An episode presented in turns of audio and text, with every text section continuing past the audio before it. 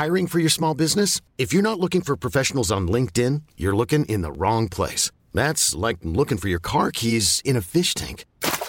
LinkedIn helps you hire professionals you can't find anywhere else, even those who aren't actively searching for a new job but might be open to the perfect role. In a given month, over 70% of LinkedIn users don't even visit other leading job sites. So start looking in the right place. With LinkedIn, you can hire professionals like a professional. Post your free job on linkedin.com slash achieve today.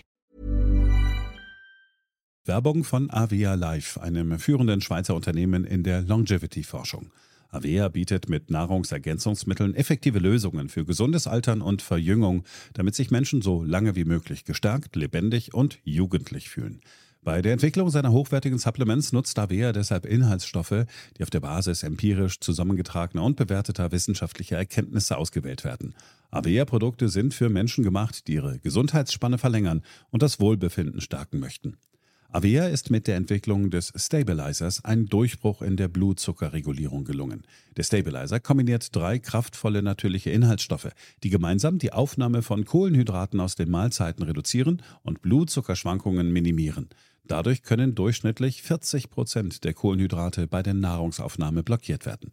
Hohe Blutzuckerwerte und Zuckerabstürze werden so vermieden. Der Stabilizer fördert eine reduzierte Fettspeicherung und unterstützt das Gewichtsmanagement. Er ist also ein guter Wegbegleiter für ein gesünderes Leben. Gerade bei festen kohlenhydratreichen Mahlzeiten wie Geschäftsessen, Geburtstagen oder anderen Feierlichkeiten, bei denen die Ernährung nicht immer optimal ist und zu viel Zucker konsumiert wird, ist der Stabilizer perfekt geeignet. Die einzigartige Formel unterstützt Ihren Körper dabei, einen ausgeglichenen Blutzuckerspiegel aufrechtzuerhalten sorgt für einen verbesserten Energiehaushalt und trägt zu weniger Heißhunger auf Süßes bei. Die Anwendung ist einfach, eine Kapsel 10 Minuten vor einer festen Mahlzeit, maximal zweimal am Tag. Für die sprichwörtliche Qualität und Reinheit birgt, dass Avea alle Produkte in der Schweiz entwickelt und testet. Die Inhaltsstoffe werden aus Rohwaren von qualitätsgeprüften, vertrauenswürdigen Lieferanten gewonnen Außerdem bietet Avea eine Vielzahl von Produkten an, die auf die individuellen Bedürfnisse der Kunden abgestimmt sind. Dazu gehört auch ein DNA plus BioAge-Test, der den Kunden tiefe Einblicke in ihre genetische Verfassung ermöglicht. Neugierig geworden? Mehr Informationen gibt es unter avea-live.com. Avea bietet allen BTO-Hörern den Stabilizer mit 15% Preisvorteil auf die Erstbestellung. In den Show Notes dieser Episode finden Sie dafür den speziellen BTO-Code. Avea gewährt Ihnen eine 90-Tage-Geld-Zurück-Garantie, sodass Sie das Bundle risikofrei testen und sich selbst überzeugen können. Avea. Bestimme selbst, wie du alterst.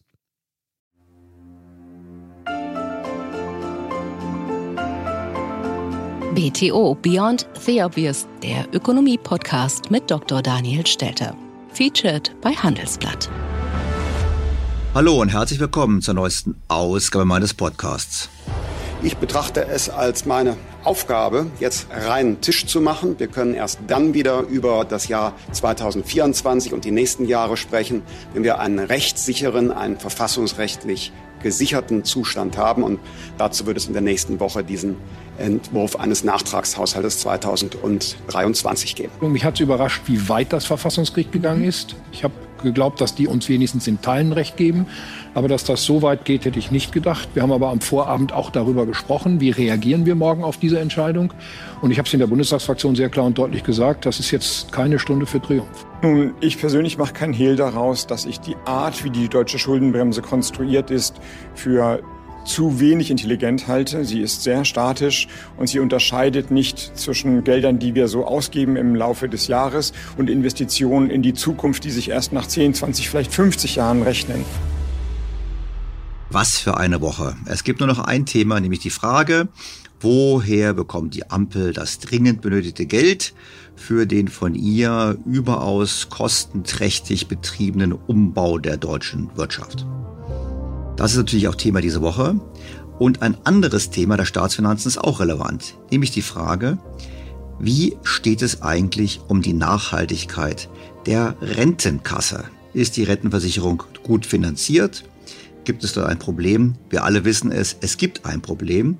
Und genau auf dieses Problem, nämlich die fehlende Nachhaltigkeit der Rentenversicherung, haben die fünf Wirtschaftsweisen in den vergangenen Wochen hingewiesen, in ihrem aktuellen Gutachten zur Begutachtung der gesamtwirtschaftlichen Entwicklung.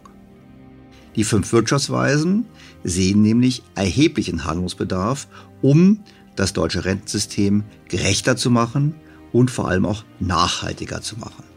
Wir wissen es, ähnlich wie bei den Tricksereien im Bundeshaushalt, auch bei diesem Thema spielt die Politik auf Zeit und sagt, wir brauchen keine höheren Beiträge, wir wollen auch keine sinkenden Renten haben und wir wollen natürlich auch nicht, dass die Menschen länger arbeiten müssen. So zumindest Olaf Scholz damals im Wahlkampf, wir erinnern uns.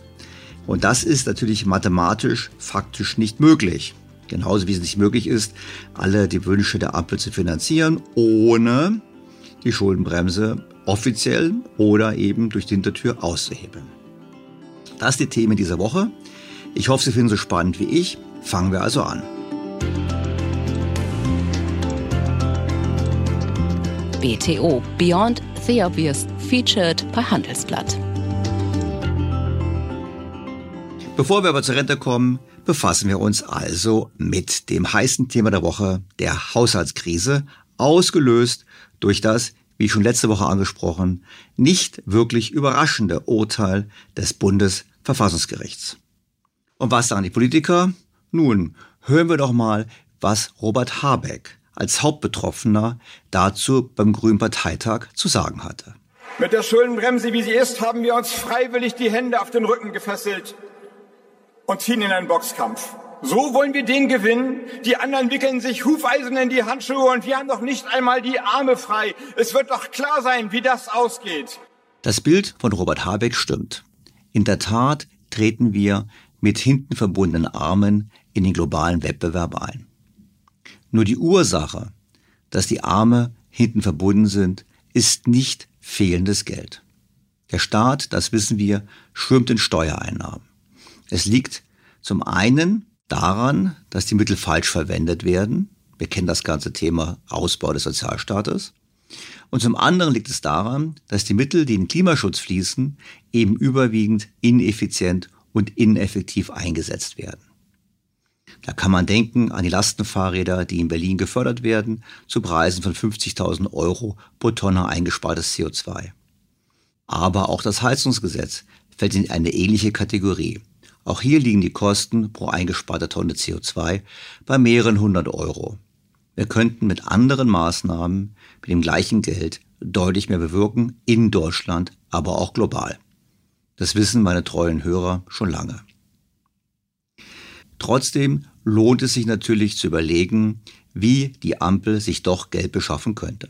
Zum einen hat Bundesfinanzminister Lindner jetzt angekündigt, doch in diesem Jahr rückblickend, rückwirkend Geld aufzunehmen. Dazu wird er wohl eine Notlage ausrufen müssen. Blickt man ins Grundgesetz, muss man ganz klar sagen, die Kriterien einer Notlage dürften nicht erfüllt sein. Denn dort steht nicht drin, dass Politikfehler eine Notlage begründen, sondern es handelt sich um Naturkatastrophen und ähnliche Ereignisse. Und das kann man nun wahrlich nicht sagen. Wahrscheinlich wird die Regierung auch hier Gefahr laufen, vom Bundesverfassungsgericht wieder verurteilt zu werden. Doch blicken wir über das akute Problem des Haushalts 2023 hinaus. Offensichtlich ist der Klima- und Transformationsfonds Geschichte. Wir bräuchten etwas anderes. Und da ist die Frage, wo soll das Geld herkommen? Ökonomen haben ganz einfache Ideen. Die einen sagen, wir müssen einfach sparen. Ich glaube nicht, dass Sparen ausreichen wird, um das, was sich die Regierung vorgenommen hat, an Transformation zu finanzieren. Andere, Achim Truger vom Sachverständigenrat beispielsweise, aber auch seine Kollegin Monika Schnitzer, sind schnell dabei, Steuererhöhungen zu fordern. Ich persönlich finde, Steuererhöhungen sind in diesem Umfeld einer Rezession sicherlich nicht das richtige Szenario und richtige Signal. Hinzu kommt, dass wir ohnehin schon eine sehr stark gestiegene Steuer- und Abgabenbelastung in Deutschland haben. Das führt zur Frage, was könnten wir eigentlich tun? Deutschland ist keineswegs das erste Land in der Geschichte, welches plötzlich einen hohen Finanzbedarf hat. Denken wir an Spanien im Jahr 2012. Damals befand sich das spanische Bankensystem in einer erheblichen Schieflage. Die Immobilienblase war geplatzt und die faulen Kredite überstiegen bei vielen Banken deren Eigenkapital. Das heißt, Ein Kollaps des Bankensystems stand unmittelbar bevor und dieser Kollaps hätte wohl nicht nur die spanische Wirtschaft in eine schwere Depression gestürzt. Es musste also ein Rettungsprogramm her. Der Staat selbst konnte und wollte die Lasten einer solchen Rettung aber nicht tragen. Und jetzt wird's kreativ. Denn die Spanier hatten eine intelligente Lösung für ihr Problem. Sie gründeten eine Gesellschaft namens Sareb und diese Gesellschaft diente dazu, den Banken zu helfen, ihre faul gewordenen Kredite loszuwerden. Die Sareb kaufte den Banken das faule Zeug einfach ab. Inicialmente lo que se instrumentará es la cesión de activos de las entidades wie ist die Sareb organisiert? Die Sareb ist privatwirtschaftlich organisiert und gehört zu 55 Prozent privaten Unternehmen und zu 45 Prozent dem Staat. Damit tauchen die Schulden der Sareb nicht in der Bilanz des Staates auf. Sie erhöhen also nicht die Staatsschulden Spaniens. Das Geld zum Aufkauf der faulen Kredite der Banken beschaffte sich die Sareb durch die Ausgabe von Anleihen am Kapitalmarkt. Und für diese Anleihen bürgte der spanische Staat.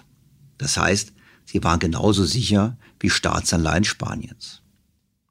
Und die Banken, die diese Anleihen gekauft haben bei der Ausgabe, haben sie sofort an die eigene spanische Notenbank weiterverkauft. Das heißt, am Ende hatte der Staat das Bankenproblem gelöst, ohne die offizielle Staatsverschuldung Spaniens zu erhöhen. Und die Notenbank hat letztlich die Finanzierung des ganzen Programmes übernommen. Denn die Mittel für die Rettung der spanischen Banken wurden faktisch frisch geschaffen. Die EZB übrigens begrüßte das Vorgehen damals ausdrücklich. Hier der damalige Präsident der EZB, Mario Draghi. People are going through difficult times. But I also told that uh, uh, Spain is on the right track. And uh, today, banks in Spain have a much healthier balance sheet. Today, Spain has what probably is the most advanced recovery and resolution system for banks in the euro area. So, Spanien hat damals vergangene Fehler mit frisch gedrucktem Geld bereinigt. Übrigens mit Euro die auch bei uns gelten. Bei uns geht es diesmal, und da bin ich mit den Politikern einig, um die dringend erforderlichen Investitionen zur Modernisierung unseres Landes und zur Begleitung der politisch erwünschten klimapolitischen Transformation. Was soll Deutschland also konkret machen? In einem ersten Schritt sollte die deutsche Wirtschaft gemeinsam mit dem Staat eine Gesellschaft für Modernisierung und Transformation gründen. Ich sage mal kurz gefasst GMT. Und diese sollte mehrheitlich im Besitz der Wirtschaft sein und zu maximal 49 Prozent im Besitz des Staates. Und die GMT würde dann, wie das spanische Vorbild, vom Staat garantierte Anleihen ausgeben, um die gewünschten Aufgaben zu finanzieren. Die Vorteile liegen auf der Hand. Wie in Spanien werden auch in Deutschland die Verbindlichkeiten von Unternehmen, an denen der Staat einen Minderheitsanteil hält, nicht zur Staatsschuld gezählt. Und darüber hinaus wäre es konkret auch verfassungskonform. Hinzu kommt, dass in Deutschland wie auch in Spanien und in anderen EU-Staaten die Bürgschaften des Staates nicht zur Staatsschuld gezählt werden. Das müsste man eigentlich tun, macht man nicht, dann lasst uns das einfach als Konvention ausnutzen. Hinzu kommt, würde ich persönlich sagen, dass eine privatwirtschaftliche Führerschaft des Transformationsprozesses durch die Mehrheit der privaten Wirtschaft eigentlich eine Chance wäre, dass wir im Bereich des Klimaschutzes endlich auch die Grundsätze von Effizienz und Effektivität der Maßnahmen berücksichtigen und durchsetzen. Also Markt statt Plan wäre das Motto. Das ist im Prinzip das, was wir auf jeden Fall machen können. Ich denke aber, wir können dem spanischen Vorbild noch mindestens einen Schritt weiter folgen. Nämlich, wie in Spanien könnte auch bei uns die Bundesbank im Rahmen der Kapitalmarktpflege die neu ausgegebenen Anleihen kaufen. Spanien hat damals neue Euro geschaffen, die im gesamten Euroraum gelten, um das eigene Bankensystem zu retten. Wir würden neue Euro schaffen, um Deutschland zu sanieren. Jetzt höre ich es schon von einigen, oh nein, das geht doch gar nicht, das ist doch Gelddrucken, das ist doch die Finanzierung von Programmen durch die Notenbank. Da würde ich sagen, ja, das stimmt, aber das ist der einzige Punkt übrigens, wo ich mit der Modern Monetary Theory übereinstimme. Es ist schon heute so, dass jede Art von Staatsverschuldung dazu führt, dass neues Geld in den Umlauf kommt. Und angesichts der hohen und anhaltenden Defizite der anderen Euro-Staaten, denke ich, wäre es nur fair, dass wir mehr Schulden machen und wenn das offiziell nicht geht, dann eben über diesen Weg. Würde es denn, wenn wir das so machen, dazu beitragen, dass die Inflation weiter anzieht? Das nicht zwangsläufig. Die Inflation steigt an, desto ineffizienter und ineffektiver wir solche Maßnahmen im Bereich des Klimaschutzes machen. Hätten wir nun die Möglichkeit, effizienter und effektiver vorzugehen, wäre das Inflationsrisiko geringer als beim bisherigen Klima- und Transformationsfonds. Jetzt werden einige sagen, Herr Stelter, wenn die Bundesbank die Anleihen aufkauft, dann wird die Bilanz ja noch länger und wir wissen doch, die ist bereits in den letzten Jahren deutlich angewachsen. Siehe Podcast mit Ingo Sauer zu diesem Thema. Und hier kommt die Idee von Hans Albrecht, die wir mehrfach schon diskutiert haben, mit den Tage 2 Forderungen voll zur Geltung. Was wir machen könnten, ist nämlich folgendes. Die Gesellschaft für Modernisierung und Transformation könnte ja das Geld, welches sie durch die Ausgabe der Anleihen bekommt, erst einmal nach Mailand oder Paris überweisen, von dort nach London und dann wieder zurück nach Deutschland. Nehme die Gesellschaft beispielsweise 100 Milliarden an Geld auf und die Bundesbank diese Anleihen vollumfänglich kaufen, würde die Bilanz der Bundesbank um 100 Milliarden verlängert werden. Wenn danach die Gesellschaft das Geld, so wie eben gerade beschrieben, über Paris nach London und dann wieder nach Frankfurt überweist, würde im Gegenzug die Tage 2 Forderung der Bundesbank um 100 Milliarden Euro sinken. Die Bilanz wäre unverändert, aber wir hätten das gemacht, was Herr Albrecht hier im Podcast mehrfach vorgeschlagen hat. Wir hätten unsere Tage 2 Forderungen mobilisiert. Spanien hat 2012, wie übrigens auch ähnlich Irland, unbemerkt und heimlich neues Geld geschaffen, um die Probleme der Vergangenheit zu lösen. Wir hingegen würden in die Zukunft Deutschlands und damit der EU investieren und dabei jene Mittel mobilisieren, die wir in den vergangenen Jahren auf der Bilanz der Bundesbank angespart haben. Ich persönlich finde, wann sollten wir das tun, wenn nicht heute?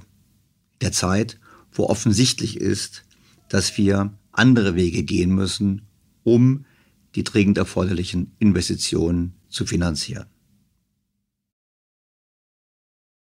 Im Kern zeigt das ganze Problem bezüglich der Diskussion der Schuldenbremse natürlich auch, dass wir unsere Staatsfinanzen komplett falsch managen. Es ist natürlich völlig widersinnig, auf Jahresscheiben zu gucken, so wie das das Bundesverfassungsgericht gemacht hat. Nun, die Richter legen natürlich die Gesetze aus, die von Politikern gemacht werden. Wir müssen endlich zu einer anderen Sichtweise kommen, nämlich zu einer Sichtweise, bei der der Staat eine Bilanz aufstellt. Hätten wir eine Bilanz gehabt in den letzten 20 Jahren, hätten wir gesehen, dass das Vermögen des Staates immer mehr verfallen ist. Es wäre also unmöglich gewesen, eine schwarze Null auszuweisen, einfach deshalb, weil wir jedes Jahr an Substanz verloren haben. Gleichermaßen kann man auch Aussagen treffen zur Passivseite, also zu den Verbindlichkeiten. Wird ein Lehrer verbeamtet, dann wachsen sofort die Verbindlichkeiten des Staates für künftige Pensionszahlungen. Sieht man heute nicht, würde man bei ordentlicher Bilanzierung sofort sehen. Und wie groß das Problem eben ist, wenn man von der Hand in den Mund lebt, sieht man auch am Beispiel der deutschen Rentenversicherung. Auch hier gibt es Einnahmen-Ausgabenrechnung es gibt irgendwelche Prognosen zu zukünftigen Ausgaben und irgendwelche daraus abgeleiteten Prognosen zu zukünftig nötigen Beiträgen. Aber es gibt eigentlich keine integrierte Betrachtung und schon gar keine Berechnung, wie bestimmte politische Entscheidungen, neue Gesetze und ähnliches, sich perspektivisch finanziell auswirken. Genau deshalb ist es so wichtig und so richtig, dass der Sachverständigenrat zur Begutachtung der gesamtwirtschaftlichen Entwicklung in diesem Jahr in seinem Jahresgutachten sich intensiv mit dem Zustand der gesetzlichen Rentenversicherung beschäftigt hat.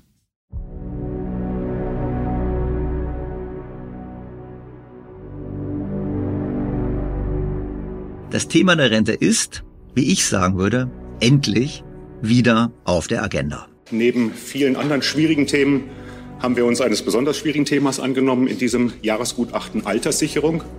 Die Politik hat das Thema in den letzten Jahren so ein bisschen schleifen lassen, auch weil die Demografie mit Zuwanderung sich günstig entwickelte, die Arbeitsmärkte stark waren.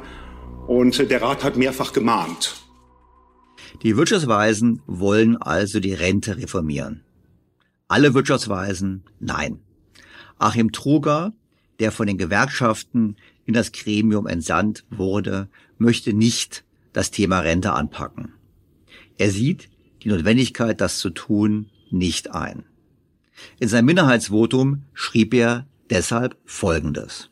Anstatt die gesetzliche Rentenversicherung immer weiter auszuhöhlen, sollte sie finanziell gestärkt und das Sicherungsniveau langfristig über dem im gegenwärtigen System angelegten Niveau stabilisiert werden. Zum Beispiel wie von der Bundesregierung angestrebt bei 48 Prozent. Würde dies allein über eine Erhöhung des Beitragssatzes mit korrespondierendem Anstieg des Bundeszuschusses umgesetzt, würde der Beitragssatz gemäß den Simulationen langfristig zwei Prozentpunkte und die gesamtwirtschaftlichen Rentenausgaben 0 0,9 Prozent des BIP über dem Basisszenario liegen. Wenn der Anstieg des Beitragssatzes in der gesetzlichen Rentenversicherung nicht zu stark ausfallen soll, kann auch eine stärkere Steuerfinanzierung der Rentenversicherung sinnvoll sein. Also, die Antwort von Professor Truger ist eigentlich relativ einfach. Wir müssen einfach nur mehr Geld in das System pumpen. Und er sagt auch nach dem Motto, naja, andere Länder geben mehr Geld aus für die Rente. Gar kein Problem. Lasst uns einfach mehr Beitrag eintreiben, dann ist das Problem gelöst. Übrigens, wenn hier in diesen Texten immer vom Basisszenario der Rede ist, heißt das nicht stabile Beiträge und Zuschüsse. Nein, nein. Auch im Basisszenario steigen die Beiträge und die staatlichen Zuschüsse bereits an. Der Sachverständigenrat beschreibt das Basisszenario in seinem Jahresgutachten so. Gemäß den Simulationen im Basisszenario sinkt das Sicherungsniveau von derzeit 49,5 Prozent auf 47,3 Prozent im Jahr 2035. Der Beitragssatz steigt im selben Zeitraum von 18,6 Prozent auf 20,9 Prozent an. Bis zum Jahr 2080 steigt der Beitragssatz weiter auf 24,1 Prozent. Das Sicherungsniveau fällt nach geltendem Rentenrecht bis zum Jahr 2080 auf 44 Prozent. Die Anteile der Bundeszuschüsse sowie der Rentenausgaben am BIP steigen bis zum Jahr 2080 von derzeit 3,1 Prozent auf 3,9 Prozent bzw. von 9,6 Prozent auf 12,1 Prozent des BIP. Wir sehen also, schon im Basisszenario steigen die Beitragssätze deutlich auf über 24 Prozent. Professor Truger würde also meinen, sie können ruhig auf 26 Prozent steigen, das wäre kein Problem. Seine Kollegen im Sachverständigenrat sehen das explizit anders und ich teile ihre Auffassung. Steigende Beitragssätze belasten die Aktiven, indem sie die Arbeitskosten erhöhen bzw. die Nettolöhne reduzieren und wirken sich deshalb ungünstig auf die Standortattraktivität Deutschlands aus. Darüber hinaus führen steigende Beitragssätze in der Rentenversicherung nach geltendem Recht automatisch zu einer Anhebung der Bundeszuschüsse. Bereits heute machen diese einen erheblichen Anteil am Bundeshaushalt aus. Insgesamt belastet die Finanzierung der gesetzlichen Rentenversicherung daher zunehmend sowohl die Beitragszahlenden als auch die öffentlichen Haushalte. Nicht nur in seinem Minderheitsvotum begründete Truger seine Ablehnung von jeglichen Reformen, sondern auch im Interview mit dem Deutschlandfunk. Ja, äh, das ist ja nicht eine Frage von Grundrechenarten. Äh, die gelten ohnehin. Es ist auch eine Frage von äh, Prognosen oder Projektionen. Und für die gesetzliche Rente ist wichtig, ähm, dass viele Menschen einzahlen. Ähm, und äh, wenn es gelingt, wie in der Vergangenheit auch, die Erwerbstätigkeit weiter zu erhöhen. Ähm, insbesondere diejenigen, die jetzt zu uns gekommen sind, auch aus der Ukraine, in Arbeit zu bringen. Da sind ja mehrere hunderttausend, die erst jetzt in Sprachkursen waren, die ähm, wahrscheinlich ungefähr zu Beginn des kommenden Jahres dann auch äh, zur Verfügung stehen werden für qualifiziertere Arbeiten. Ähm, dann äh, sieht das alles schon wieder etwas besser aus. Und in der Vergangenheit war es so, dass die Prognosen ähm, zur Erwerbstätigkeit, aber auch äh, zur Rentenfinanzierung systematisch viel zu schlecht waren, weil die Lage immer besser war. Und da würde ich gerne doch noch ein paar Jahre warten und äh, mir anschauen, wie es sich entwickelt. Und dann kann man die Diskussion führen. Ich persönlich frage mich allerdings schon, wie ein Wirtschaftsweiser dagegen sein kann, Probleme früh anzusprechen. Also zu sagen, wir warten mal ab, wie es weitergeht und dann schauen wir mal, halte ich für nicht fair, vor allem auch nicht fair gegenüber den nachkommenden Generationen. Wobei man schon festhalten muss, dass gerade beim Thema Rente von früh keine Rede sein kann. Wenn man das Gutachten liest und das Gutachten zeigt an verschiedenen Stellen den Vergleich zu anderen Staaten, dann sieht man, dass diese schon vor Jahren und Jahrzehnten gehandelt haben. Ich glaube nicht, dass wir uns mit Wirtschaftsweisen einen Gefallen tun, die die Probleme erst dann angehen wollen, wenn sie schon akut sind. Kopf in den Sand zu stecken, wie Herr Scholz das gerne möchte, und wie Herr Professor Truger es auch gerne möchte, ist meines Erachtens keine gesunde und nachhaltige Strategie.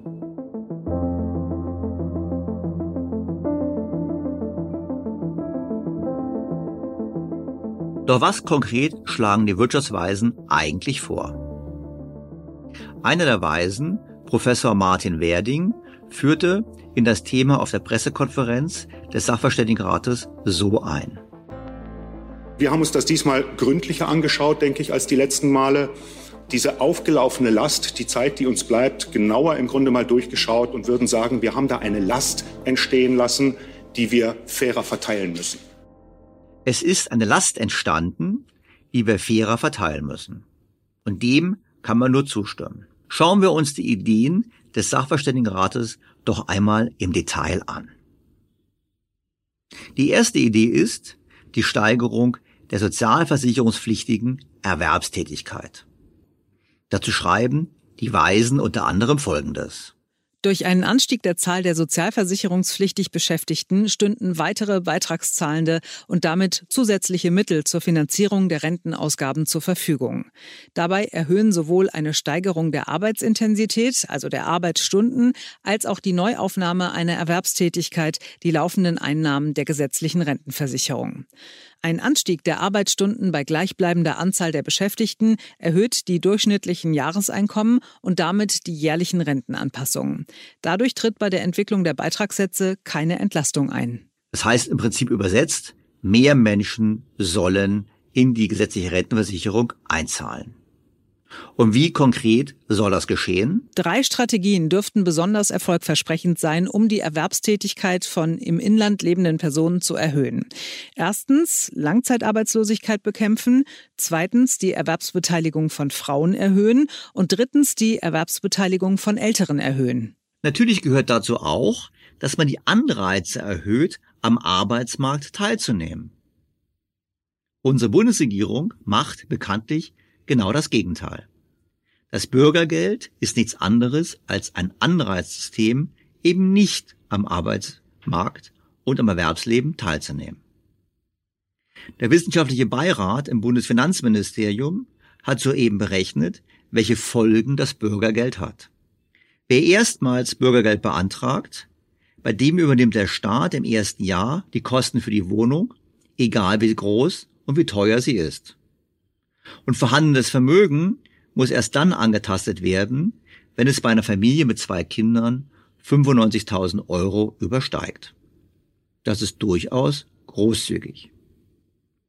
Und dann hat der Beirat gerechnet, was es denn konkret bedeutet, am Beispiel einer Familie mit zwei Kindern in München. In dem Rechenbeispiel verdient der Alleinverdiener monatlich 4000 Euro brutto und hat deshalb Anspruch auf Wohngeld und Kinderzuschlag.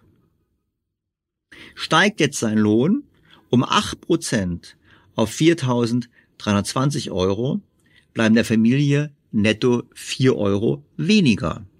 Denn der Kinderzuschlag und das Wohngeld werden bei steigendem Einkommen abgeschmolzen. Das Resümee der Wissenschaftler? In vielen Fällen wird ein Lohnplus zu 100 Prozent mit Wohngeld und Kinderzuschlag verrechnet. Das heißt, man braucht nicht mehr zu arbeiten. Im Gegenteil, es ist attraktiver zu sagen, statt einer Gehaltserhöhung arbeite ich einfach weniger. Das ist nicht das, was wir brauchen, wenn wir Leute haben wollen, die möglichst viel Geld einzahlen in die gesetzliche Rentenversicherung. Und was sagt die Politik? Was sagt der Erfinder dieser Regelungen?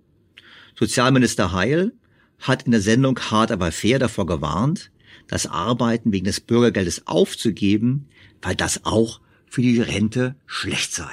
Aber wir müssen uns auch die Fakten angucken. Wir haben eine ganze Menge getan, dass Arbeit sich lohnt, dass es einen Unterschied macht. Wir haben ja nicht nur den Mindestlohn erhöht, sondern auch Beiträge und Steuern für Geringverdiener gesenkt. Wir haben das Wohngeld und das Kindergeld erhöht für fleißige Leute. Und es gibt einen Mechanismus, der dazu führt, dass es keine gute Idee ist, sich nur auf Bürgergeld zu konzentrieren. Muss ja wissen, dass 20 Prozent der Menschen, die im Bürgergeld sind, arbeitende Menschen sind. Das sind keine faulen Leute. Aber die haben so niedrige Löhne und manchmal auch geringe Arbeitsstunden, dass sie auf ergänzende Grundsicherung angewiesen sind. Also wir sind uns einig, Arbeit muss einen Unterschied machen. Und wenn Sie nur Bürgergeld machen, in Anführungsstrichen, hat das übrigens langfristig ganz furchtbare Folgen für die Rentenanwartschaft. Das heißt, Arbeit lohnt sich immer. Und das ist auch gut so, weil Arbeit dieses Land voranbringt und den Unterschied machen muss. Das ist eine Frage der Leistungsgerechtigkeit. Aha. Blickt man auf die Grundrente, blickt man auf die weiteren Überlegungen der Wirtschaftsweisen zur Umverteilung innerhalb der Rente, auf die ich gleich komme, dann muss man doch sagen, es ist für sehr, sehr viele Menschen äußerst rational, nicht oder nicht zu viel zu arbeiten. Das heißt, die Idee der Wirtschaftsweisen, mehr sozialversicherungspflichtige Beschäftigung zu haben, ist gut und richtig. Die Politik müsste nur entsprechend handeln. Natürlich betonen die Wirtschaftsweisen auch den möglichen Nutzen der Zuwanderung. Höhere Nettozuwanderung kann ebenfalls dazu beitragen, die Auswirkungen der demografischen Entwicklung auf den Arbeitsmarkt und die Rentenfinanzen abzufedern. Das ist theoretisch natürlich richtig. Aber die Wirtschaftsweisen selber zeigen bereits vorher im gleichen Gutachten, dass die bisherige Zuwanderung genau dieses Ziel nicht erfüllt. Weil wegen mangelnder Qualifikation die Zuwanderung vor allem in das Sozialsystem erfolgt oder in den Niedriglohnsektor. Damit wird das Problem der Sozialstaatsfinanzierung nicht verringert, sondern wird deutlich größer. Und bleiben die Menschen, steigt der Anteil derer, die in Zukunft eine Grundrente bekommen, also auch wiederum aus Umverteilung leben, deutlich weiter an. Das wird, witzigerweise, mit keinem Wort erwähnt. Und ebenfalls nicht erwähnt wird, dass wir zunächst mal alles tun sollten, die Menschen zu halten, die bereits im Land sind. Lediglich Professorin Veronika Grimm, die auch mal im Podcast zu Gast war, erwähnt in ihrem Minderheitsvotum die Abwanderung als Problem und sagt, deshalb dürften eben die Abgabenlasten nicht so stark steigen, weil schon heute zu viele junge Deutsche das Land verlassen. Also Fazit. Richtige Idee, mehr sollen einzahlen, Problem in der ganzen Sache. Zurzeit tut die Politik nichts, was in die Richtung führt, sondern setzt die falschen Anreize bezüglich Erwerbsbeteiligung und die falschen Anreize, die falsche Priorität beim Thema der Zuwanderung. Kommen wir zum zweiten Punkt. Der Erweiterung des Versichertenkreises. Hier haben die Wirtschaftsweisen zwei Bereiche im Auge. Zum einen die Beamten. Eine Ausweitung des Versichertenkreises auf künftige Beamtinnen und Beamte könnte die gesetzliche Rentenversicherung kurz- bis mittelfristig finanziell entlasten, wenn zunächst nur Beitragszahlende aufgenommen werden, aber keine zusätzlichen Renten anfallen. Der positive Effekt auf den Beitragssatz kehrt sich aufgrund der langfristig höheren Rentenleistungen jedoch voraussichtlich ab Mitte der 2070er Jahre wieder um. Beamtinnen und Beamte haben aufgrund ihrer höheren Lebenserwartung ein höheres Verhältnis von Rentenbezugsdauer zu Lebensarbeitszeit, wodurch sich langfristig die Relation von Beitragszahlenden zu Rentenbeziehenden verschlechtert. Wenn man das hört, muss man eigentlich sagen, eigentlich sollten Beamte bereits jetzt länger arbeiten als andere Berufsgruppen. Das Gegenteil ist aber der Fall. Und sie sollten auch weniger bekommen als Pension als andere. Und auch hier ist das Gegenteil der Fall. Beamte mit totaler Arbeitsplatzgarantie haben einen Pensionsanspruch von rund 72 Prozent des letzten Bruttogehalts. Zum Vergleich. Der Rentner kann froh sein, wenn er ungefähr 50 Prozent des letzten Nettogehalts als Rente bekommt. Es wäre richtig und gerechter, die Beamten in die gesetzliche Rentenversicherung zu integrieren. Andere Länder haben es bereits vor Jahren gemacht, Beispiel Österreich. Sogar die ZDF Heute Show hat das erkannt. Die meisten Niedriglöhner haben in unserem System null Chance, der Altersarmut zu entgehen, trotz lebenslanger Arbeit, weil sie einfach nicht genug einzahlen konnten. Das ist eine Riesensauerei. Und denen hilft übrigens auch nicht die tolle neue Aktienrente, die im Januar startet. Vorbild ist unter anderem der schwedische Staatsfonds. Wenn man sich anguckt, was die da so ziemlich unbürokratisch hinkriegen, die alten Schweden, zieht einen das als Deutscher irgendwie runter. Die staatliche Behörde AP7. Hier liegt das Geld von Jan Backmann und Millionen anderer Schweden. 58 Milliarden Euro, verwaltet von 36 Menschen. Ja, bei uns wären es wahrscheinlich 58 Milliarden Beamte für 36 Euro. Ha, ja. Äh, tatsächlich stecken die Schweden, aber auch die Norweger viel mehr Geld in ihre Aktienrentenkasse. 10 Milliarden im Jahr, wie die Ampel das ab Januar versucht, reicht nicht ansatzweise, um die Boomer-Mehrkosten zu decken. Heißt, wir brauchen eine echte Reform. Beispiel, Beamte und Selbstständige müssen endlich auch einzahlen. Das kann und das muss man ändern. In der Schweiz übrigens fand 1995 eine Volksabstimmung statt zur Totalrevision der Schweizerischen Bundesverfassung. Im Ergebnis wurde das sogenannte privilegierte Beamtenwesen abgeschafft. Und seitdem haben alle Beamten und alle Bundesangestellte einen normalen Angestelltenstatus. Das Problem bei uns, so eine Volksabstimmung gibt es nicht und die Beamten haben, wie wir wissen, sehr viel Einfluss in der Politik. Und auch die Altersbezüge der Politiker orientieren sich an denen der Beamten. Kommen wir zur zweiten Gruppe, die die Sachverständigen im Auge haben, wenn es darum geht, die Anzahl der Menschen, die einzahlen, zu erhöhen. Die Selbstständigen. Der Koalitionsvertrag der Bundesregierung sieht die Einführung einer Pflicht zur Altersvorsorge für Selbstständige vor. Unter der Annahme, dass diese Reform ab dem Jahr 2024 für neue Selbstständige umgesetzt wird, führt diese Reformoption, ähnlich wie die Einbeziehung von Beamtinnen und Beamten ohne getrennte Beitragskassen, zu einer kurz- bis mittelfristigen finanziellen Entlastung der gesetzlichen Rentenversicherung. Im Kern passiert ja Folgendes. Kurzfristig zahlen mehr Menschen ein und stopfen so Löcher. Langfristig gehen natürlich die Ausgaben für die Rente und damit die Belastung nach oben. Im Fall der Beamten würden wir in Summe Geld sparen, weil die Beamtenpensionen weit oberhalb des Rentenniveaus liegen. Das heißt, man sollte es vor allem für Beamte machen. Ich persönlich glaube, Beamte werden weiter privilegiert bleiben, aber es wird Regelungen für Selbstständige geben. Nebenwirkung, wenn die Selbstständigen nicht mehr privat vorsorgen, sondern in der gesetzlichen Rentenversicherung ansparen müssen, werden wir auch in Zukunft eine noch höhere gemessene Vermögensungleichheit haben. Einfach deshalb, weil weniger Privatvermögen gebildet wird. Kommen wir zum dritten Punkt, dem offensichtlichsten Punkt, nämlich der Anhebung des gesetzlichen Renteneintrittsalters. Dieser Vorschlag ist nicht neu und er wäre sehr gerecht.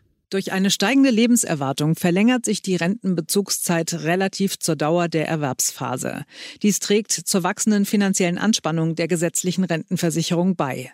So ist die verbleibende Lebenserwartung für die 65-Jährigen zwischen 1980 und 2012 bei Männern um 4,5 Jahre und bei Frauen um 4 Jahre angestiegen. Im selben Zeitraum lag das gesetzliche Renteneintrittsalter stets bei 65 Jahren. Durch die Aufteilung eines weiteren Jahres an Lebenserwartung im Alter zu zwei Dritteln auf eine längere Erwerbsphase und zu einem Drittel auf eine längere Rentenphase, 2 zu 1 Regel, könnte das heutige Verhältnis von durchschnittlicher Rentenbezugsphase, 20 Jahre, zu den durchschnittlichen Versicherungsjahren in der Erwerbsphase, 40 Jahre, in etwa konstant gehalten werden. An dieser Stelle muss ich nicht viel sagen. Die Anhebung des Rentenalters wäre einfach angesichts der weiter steigenden Lebenserwartung nur generationengerecht. Die vierte Idee des Sachverständigenrates wären Änderungen bei den Rentenanpassungen. Bisher orientieren sich die Renten an der Entwicklung der Löhne. Man könnte es aber auch anders machen, meinen die Wirtschaftsweisen. Aktuell folgt die Rentenanpassung im Kern der Lohnentwicklung. Stattdessen wäre denkbar, die Lohnentwicklung nur bei der Bemessung der Zugangsrenten zu berücksichtigen und die Bestandsrenten an die Verbraucherpreisentwicklung zu koppeln. Dadurch wäre die Kaufkraft der Bestandsrenten garantiert, sie würden aber nicht mehr an zukünftigen Reallohnsteigerungen partizipieren. Die Anpassung der Bestandsrenten an die Inflation überwiegt international. Bereits in den 1990er Jahren sind Italien und Frankreich von der Lohn- auf die Preisindexierung ihrer Renten umgestiegen. In anderen Staaten wie der Schweiz, Finnland oder Polen wird eine Mischung aus Lohn- und Verbraucherpreisentwicklung für die Indexierung der Renten genutzt. Auch das finde ich wäre ein sehr guter Vorschlag, dem man aber nur folgen kann, wenn man zuvor die Beamten auch in das System genommen hat. Denn sonst erhöht es die maximale Ungerechtigkeit. Aber, auch das müssen wir natürlich sehen, so eine Maßnahme hätte natürlich Nebenwirkungen. Für ältere Beschäftigte ergibt sich bei einer Inflationsanpassung ein positiver Erwerbsanreizeffekt, denn mit jedem zusätzlichen Jahr in Arbeit partizipiert die Rente weiterhin an der Lohnentwicklung. Hinsichtlich der Armutsgefährdung im Alter könnte eine solche Reform jedoch negative Effekte nach sich ziehen. Andere Staaten steuern diesem Effekt bei den Personen mit geringen Rentenansprüchen gezielt entgegen. Der Arbeitsanreiz wäre sehr positiv zu sehen und wäre genau das Gegenteil der Rente mit 63, die ebenfalls auf die Sündenliste der Politik gehört. Der Armutsgefährdung muss man natürlich entgegentreten. Ich denke aber, dass hier die Politik bereits mit allen möglichen Instrumenten unterwegs ist. Und die Weisen selbst haben auch einen Vorschlag dabei, nämlich die Umverteilung innerhalb der gesetzlichen Rentenversicherung. Die Weisen konstatieren nämlich eine Ungerechtigkeit im System und die würden sie gerne korrigieren. Da die Lebenserwartung in Deutschland positiv mit dem Einkommen korreliert ist, beziehen einkommensstarke Versicherte ihre Rentenleistung im Durchschnitt länger als einkommensschwache Versicherte. Dadurch erzielen die 10 Prozent einkommensstärksten Versicherten durchschnittlich eine um 46 Prozent höhere Rendite auf ihre Rentenbeiträge als die 10 Prozent einkommensschwächsten Versicherten. Und aus dieser Analyse heraus schließen die Weisen auf die Möglichkeit, auch innerhalb der gesetzlichen Rentenversicherung umzuverteilen. Eine Möglichkeit, das Altersarmutsrisiko zu senken, ist eine progressive Rentenberechnung. Dabei erhalten Personen mit einem geringen Einkommen und folglich geringen Rentenanwartschaften überproportional hohe Rentenleistungen. Zur Finanzierung der Maßnahme werden die Rentenleistungen für einkommensstärkere Gruppen gekürzt. Dies führt zu einer Umverteilung von Rentenleistungen innerhalb der Gruppe der Rentnerinnen und Rentner. Mit einer progressiven Rentenberechnung könnten soziale Härten infolge eines sinkenden Sicherungsniveaus abgefedert werden, da Beziehende hoher Renten dann überproportional hohe Beiträge entrichten. Also, nicht die Beamten, nicht die heute Selbstständigen sollen sich solidarisch zeigen. Nein. Nur die Gruppe der Versicherten in der Rentenversicherung soll sich innerhalb der Rentenversicherung selbst solidarisch zeigen und eine Umverteilung vornehmen. Ich persönlich sehe das kritisch. Ja, Alle Bürger zahlen über ihre Steuern auch einen Beitrag zur Rentenversicherung über die bereits hohen und weiter steigenden Bundeszuschüsse. Dennoch ist es eine sehr komische Lösung. Sie hebt nämlich das Äquivalenzprinzip auf, wonach derjenige eine hohe Rente bekommt, der auch hohe Beiträge in das Rentensystem eingezahlt hat. Dieses Äquivalenzprinzip stellt immer auf die individuelle Leistungsfähigkeit des Versicherten ab. Die Wirtschaftsweisen selbst sehen die Bevölkerung hinter sich, wenn es darum geht, das Äquivalenzprinzip aufzuheben. Sie zitieren dazu Befragungen. In der deutschen Bevölkerung werden Abweichungen vom Äquivalenzprinzip von der Mehrheit begrüßt. So zeigen repräsentative Umfragedaten, dass eine große Mehrheit der Bevölkerung eine stärkere Umverteilung im deutschen Rentensystem befürwortet. 77 Prozent der Befragten würden ein Rentensystem präferieren, das zugunsten von Geringverdienenden umverteilt. Dies deutet darauf hin, dass eine Lockerung des Äquivalenzprinzips, die durch das Solidarprinzip motiviert ist, der Akzeptanz der gesetzlichen Rentenversicherung in der Bevölkerung nicht abträglich sein muss, sondern sie möglicherweise sogar erhöhen könnte. Wenn man die Bevölkerung fragt, ob man anderen mehr Geld wegnehmen sollte, damit die Befragten mehr Geld bekommen, kann man immer hohe Zustimmungswerte erwarten. Das heißt noch lange nicht, dass die Maßnahme sinnvoll ist. Die bereits zitierte Veronika Grimm, die in Folge 166 Steuererhöhungen gegen die Rezession zu Gast war, hat sich in einem Minderheitsvotum gegen diese Überlegungen ausgesprochen. Konkret moniert sie Folgendes. Bei der Verteilung der Lasten für die Bekämpfung von Armutsgefährdung im Alter ist die Steuerfinanzierung einer Finanzierung aus den Beiträgen der gesetzlichen Rentenversicherung insbesondere deshalb vorzuziehen, weil ein großer Teil der finanziell leistungsfähigen Personen, etwa Beamtinnen und Beamte, freiberuflich Tätige oder Selbstständige, nicht in der gesetzlichen Rentenversicherung versichert ist. Es wäre bei einer Steuerfinanzierung sichergestellt, dass sich gerade gut verdienende Bürgerinnen und Bürger der Beteiligung an den Kosten nicht nicht entziehen könnten, was bei einer Umverteilung innerhalb der gesetzlichen Rentenversicherung, wie sie die Ratsmehrheit vorschlägt, der Fall wäre. Grimm verweist auch auf die breiteren Folgen für das Angebot an Arbeit. Neben einer negativen Arbeitsangebotsreaktion oberer Einkommensgruppen kann es zudem zu einem Rückzug oberer Einkommensgruppen aus dem System der gesetzlichen Rentenversicherung kommen. Es gibt verschiedene Wege, auf denen das geschehen kann. Die Abwanderung von Personen mit deutscher Staatsangehörigkeit nimmt seit Jahren zu und kann auch deshalb weiter zunehmen, weil sich die Attraktivität der Alterssicherung, die ohnehin schon im internationalen Vergleich niedrig ist, weiter relativ verschlechtert. In anderen Staaten mit einer Umverteilung innerhalb des öffentlichen Rentensystems, etwa den USA oder der Schweiz, bietet dieses nur einen Mindestschutz. Hier basiert ein größerer Teil der Alterssicherung auf dem Kapitaldeckungsverfahren, wo die Renditen in Zukunft wieder deutlich höher sein dürften als im Rahmen des Umlageverfahrens. Dieser Kritik kann ich nur ausdrücklich zustimmen und ich würde ergänzen. Welche Fachkraft, die ja per Definition rechnen kann, wird bei diesen Aussichten gerne aus dem Ausland nach Deutschland einwandern. Doch kommen wir zum sechsten und letzten Reformvorschlag der Wirtschaftsweisen mit Blick auf die gesetzliche Rentenversicherung. Sie möchte das Rentensystem ergänzen um eine kapitalgedeckte Säule. Angesichts der zunehmenden Belastung, die die Finanzierung der gesetzlichen Rentenversicherung für die Beitragszahlenden darstellt, ist der Ausbau einer kapitalgedeckten Altersvorsorge außerhalb der gesetzlichen Rentenversicherung ein wichtiges Element, um die umlagefinanzierte gesetzliche Rentenversicherung zu ergänzen. In einer fortlaufend alternden Gesellschaft dürften die Renditen am Kapitalmarkt höher sein als die impliziten Renditen der gesetzlichen Rentenversicherung. Der wesentliche Unterschied besteht darin, dass Sparerinnen und Sparer bei der Kapitaldeckung eine höhere Rendite mit Zinseszinseffekten auf ihre zusätzlichen Beiträge erhalten und künftig ein höheres Sicherungsniveau erreichen. Wir haben dieses Thema schon früher im Podcast besprochen. Die Vorteile sind klar. Wir erwirtschaften eine höhere Rendite. Wir sind nicht abhängig von Deutschland oder der Europäischen Union mit unserer Geldanlage, sondern wir partizipieren am weltweiten Wohlstandszuwachs eine Entwicklung Indiens als ein Beispiel.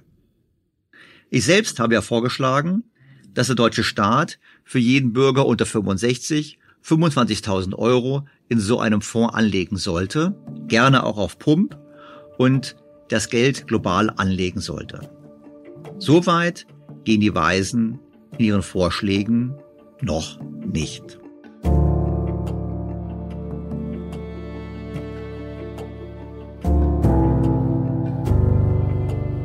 Ein wichtiges Thema ist natürlich die Frage der Finanzierung einer kapitalgedeckten Säule. Diese ganze Idee sieht Professor Truger in seinem Minderheitsvotum ausgesprochen kritisch. Die Hoffnungen bezüglich des durch Kapitaldeckung erzielbaren hohen zukünftigen Sicherungsniveaus von 70,9 Prozent könnten enttäuscht werden. Den Berechnungen liegt eine reale Nettorendite eines Fonds von 5 Prozent zugrunde. Dieser Wert wird zwar durch Rückgriff auf ausführliche Renditesimulationen plausibilisiert, allerdings können die erzielbaren Portfoliowerte stark aktienbasierter Fonds durch Finanzkrisen kurz vor Ende der Einzahlungsphase bzw. die monatlichen Rentenzahlungen durch Finanzkrisen kurz nach Beginn der Auszahlungsphase erheblich gemindert werden. Hinzu kommt, dass die für die Vergangenheit ermittelten Renditen nicht für die Zukunft gültig sein müssen. Da kann man nur sagen, klar, die Zukunft ist unsicher. Aber wie man die mit Sicherheit gegebene tiefe Rendite der gesetzlichen Rentenversicherung und die zunehmende Belastung der Volkswirtschaft und den weiteren Verlust an Attraktivität der Volkswirtschaft, gerade auch für qualifizierte Zuwanderer, einfach nur schulterzuckend hinnehmen kann und gleichzeitig die offensichtlichen Vorteile einer regionalen Diversifizierung von Geldanlage leugnen kann, das verschließt sich mir. Ja, Professor Truger ist auf dem Ticket der Gewerkschaften im Rat. Dennoch müsste er, wie ich finde, hier etwas breiter blicken. Umgekehrt ist Professor Truger einer, der immer am schnellsten und am lautesten für höhere Steuern, gerade auch auf Vermögen eintritt. So forderte er im Frühjahr Steuererhöhungen, insbesondere für wohlhabende Haushalte, und schlug eine Ergänzungsabgabe vor, ähnlich dem Solidaritätszuschlag. An anderer Stelle sprach er sich für eine Ausweitung der Erbschaftssteuer aus. Und ich denke, hier könnte man doch sogar eine Brücke finden. Eine gerechtere Erbschaftssteuer und ein Einstieg in eine kapitalgedeckte Säule der Altersversorgung. So ein Vorschlag hat nämlich Professor Dirk Löhr vorgelegt. In einem Beitrag für den Wirtschaftsdienst mit dem Titel Finanzierung einer kapitalgedeckten Altersgrundsicherung über die Erbschaftssteuer fordert Löhr unter anderem Folgendes. Eine Reform der Erbschaftssteuer, bei der die verfassungsrechtlich ohnehin problematischen Ausnahmen für Betriebsvermögen entfallen, dafür alle Erbschaften mit einem Einheitssatz von 25 Prozent besteuert werden und die Unternehmen das tilgen können. Die Unternehmenserben können im Prinzip sagen, wir tilgen diese Steuerschuld in Raten über bis zu 33 Jahre lang. Solange diese Steuerschuld nicht getilgt ist, bleibt der Staat anteilig stiller Teilhaber an den Unternehmen und partizipiert so an zukünftigen Gewinnen. Und aus Sicht von Löhr ergibt sich hier ein Clou, nämlich die mögliche Verbindung zur Altersvorsorge. Die Ansprüche aus der Erbschaftssteuer werden, soweit sie auf das Unternehmensvermögen entfallen, einem Pensionsfonds zugeführt, dessen Erträge eine kapitalgedeckte Altersgrundsicherung speisen. An dieser sollten nicht nur die Beitragszahlenden, sondern grundsätzlich alle Menschen ab Erreichen der Regelaltersgrenze teilhaben. Diese Altersgrundsicherung könnte neben eine beitragsfinanzierte, kapitalgedeckte und umlagenfinanzierte Alterssicherung treten. Die Auszahlungen für die Altersgrundsicherung würden sich aus den laufenden Tilgungen auf die gestundete Steuerschuld und die Gewinnanteile aus den noch nicht getilgten Darlehen, also der noch offenen Steuerschuld, zusammensetzen. Die Mehreinnahmen aus der Ausweitung der Erbschesteuer würden also in die kapitalgedeckte Altersvorsorge fließen. Immerhin rund 100 Milliarden Euro kämen über Zeit in so einem Fonds zusammen, rechnet Löhr vor. Ich fand die ganze Idee so interessant, dass ich Professor Löhr gebeten habe, sie mir etwas genauer zu erklären.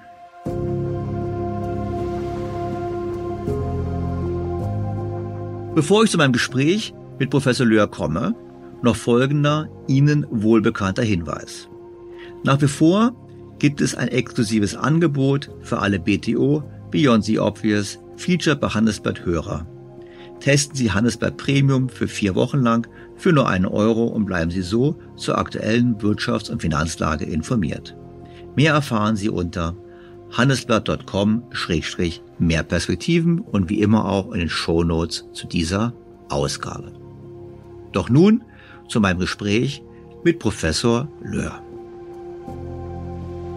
Dirk Löhr ist Professor für Steuerlehre und ökologische Ökonomik an der Hochschule Trier Umweltcampus Birkenfeld.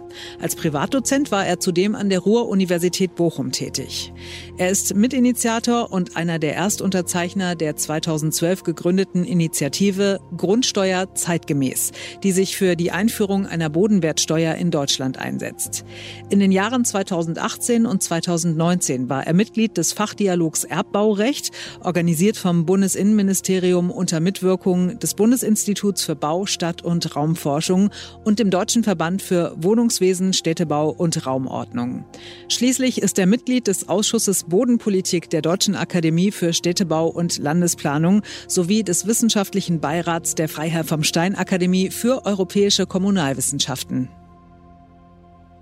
Sehr geehrter Herr Professor Löhr, ich freue mich ausgesprochen, Sie erneut in meinem Podcast begrüßen zu dürfen. Ja, schön hier zu sein, Herr Stelter. Wobei ich sagen muss, ob es schön ist, dass Sie hier sind, weiß ich gar nicht, weil Sie haben ein Papier vorgelegt, wo Sie gesagt haben, wie man die Erbversteuer modernisieren könnte. Und da kann man natürlich auch gerade angesichts der Diskussion, die wir hatten, so zum Jahresende bezüglich äh, über die Hintertür werden plötzlich Immobilienwerte angepasst und Erbversteuern erhöht, ist ja ein heikles Thema. Vielleicht fangen wir mal damit an, generell. Was ist denn aus Ihrer Sicht die Problematik? Ich meine, braucht man eine Erbversteuer, braucht man keine Erbversteuer? Und wie sieht es da in Deutschland aus? Ja, gut, also Erbschaftssteuer, das ist natürlich die ganz grundlegende Sache. Einige sagen, sollte man überhaupt nicht besteuern, kann ich verstehen. Andere sagen, gerade da ist noch ein erhebliches ungehobenes Potenzial, gerade wenn es auf die vermögensbezogenen Steuern geht, die in Deutschland ja nicht so stark ausgeprägt sind. Und da ergeben sich ja die zwei Möglichkeiten. Entweder man geht mit einer Vermögensteuer ran, was ich ehrlich gesagt nicht für besonders schmackhaft halte, oder man geht eben nochmal an die Erbschaftssteuer heran und reformiert dabei die Erbschaftssteuer, weil wenn wir uns überlegen, wir haben jedes Jahr mehrere hundert Milliarden, die da von einer Generation an die andere gehen. Wir haben ein Volumen an Erbschaftssteuer von noch nicht mal zehn Milliarden Euro. Dann kann man sich überlegen, ob man hier nicht noch etwas rausholen könnte. Außerdem würde man sich gegenüber der Vermögensteuer dann diesen erbärmlichen Aufwand sparen an Bewertung, der da jedes Jahr im Prinzip nötig ist. Das wäre also alles viel einfacher zu handeln. Genau, also ich glaube, Vorteil gegenüber der Vermögenssteuer leuchtet mir ein. Jetzt haben wir ja, ich meine, es ist ja so, wir haben ja durchaus hohe Erbversteuersätze. Ich meine, wenn wir jetzt die, die Zahlen anschauen, Sie sagen, okay, wir haben großes Erbschaftsvolumen, aber gleichzeitig wenig Einnahmen. Gut, es gibt Freibeträge. Aber es gibt natürlich auch, äh, wie wir alle wissen, eine sehr starke Ungleichbehandlung von Vermögenswerten. Also wenn ich jetzt 10 Millionen in Cash erbe oder in Aktien, Anleihen, dann werden die 10 Millionen zugrunde gelegt und besteuert. Wenn ich eine Immobilie erbe, dann war es in der Vergangenheit so, dass die Werte doch ein bisschen unter den Marktwerten lagen. Mein Verständnis jetzt ist, das wird gerade korrigiert. Und wenn ich Unternehmen geerbt habe, und da sind ja die großen Vermögen, die großen Vermögen in Deutschland liegen in Unternehmen, dann muss ich nur sagen, ich führe es zehn Jahre weiter und dann sage ich keine Steuer. Ja, ja, es ist aber ungut. Also auf der einen Seite haben wir natürlich ein so geringes Erbschaftssteuervolumen, weil wir sehr hohe Freistellungen haben. Also das Unternehmensvermögen ist, ähm, soweit es das betriebsnotwendige Vermögen angeht, nahezu vollständig freigestellt. Darüber können wir noch reden. Das macht einen gewissen Sinn. Ähm, aber auch ansonsten haben wir für alle möglichen Sachen, sprich Familienprinzip und so weiter, sehr hohe Freibeträge. Und das führt dann natürlich dazu, dass wir, damit überhaupt noch irgendwas an Geld in die Kasse gespült wird, hohe Steuersätze brauchen, die spitzenmäßig bis zu 50 Prozent betragen in der Steuerklasse 3.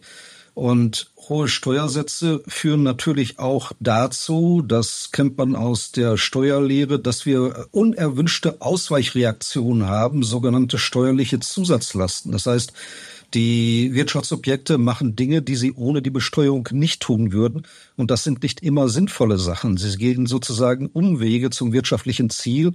Man kann sagen, dass diese Zusatzlasten, die steigen quadratisch mit dem Steuersatz und die sind in Deutschland sehr hoch. Und da stellt sich die Frage, ob man nicht gleichzeitig die Freibeträge reduzieren soll, ob man nicht das Unternehmensvermögen einbeziehen soll in die Besteuerung, aber dafür die Steuersätze dementsprechend geringer halten soll. Also eine breitere Bemessungsgrundlage, aber dafür niedrigere Steuersätze.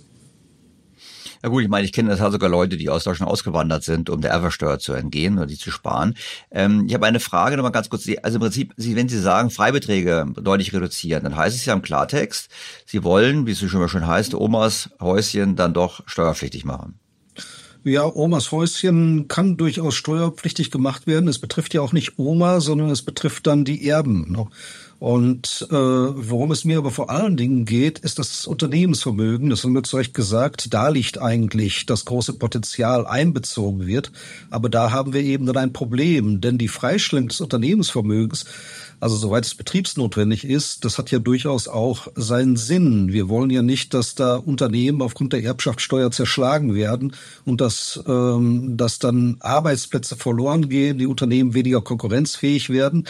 Also auf der einen Seite sollten sie einbezogen werden. Das ist einerseits eine Frage der Gerechtigkeit, aber auch der Effizienz. Wie gesagt, wir können die Steuersätze dadurch reduzieren.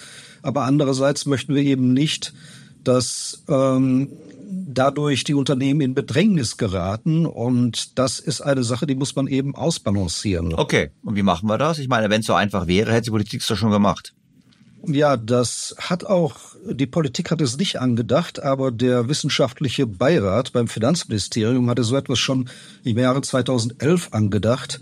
Es müsste eigentlich dahin gehen, dass man sagt, wir beziehen das Unternehmensvermögen ein, wir reduzieren die Steuersätze drastisch, und wir machen das dann mit ganz großzügigen Stundungs Stundungsregelungen. Und ich würde sogar noch viel weiter gehen als das, als der wissenschaftliche Beirat damals. Ich würde sagen, äh, da sollten wir nicht über zehn Jahre sprechen, sondern wir sollten über die Dauer einer Generation sprechen. 30 Jahre, 33 Jahre und so weiter, über die die Steuer dann gezahlt werden kann. Und wir sollten das auch koppeln an den Erfolg der Unternehmen. Das heißt, wenn es einem Unternehmen besser geht, dann zahlt es eben entsprechend mehr Steuern nach. Wenn es einem Unternehmen schlechter geht, dann zahlt es eben weniger Steuern nach. Wie kann man das erreichen? Man kann es beispielsweise mit partiarischen Darlehen erreichen, dass eben, soweit es das Unternehmensvermögen betrifft, die Steuer eben nicht sofort gezahlt wird, sondern dass gesagt wird, okay, ihr bekommt hier ein Darlehen über 33 Jahre oder so etwas. Das wird dann jedes Jahr mit drei Prozent getilgt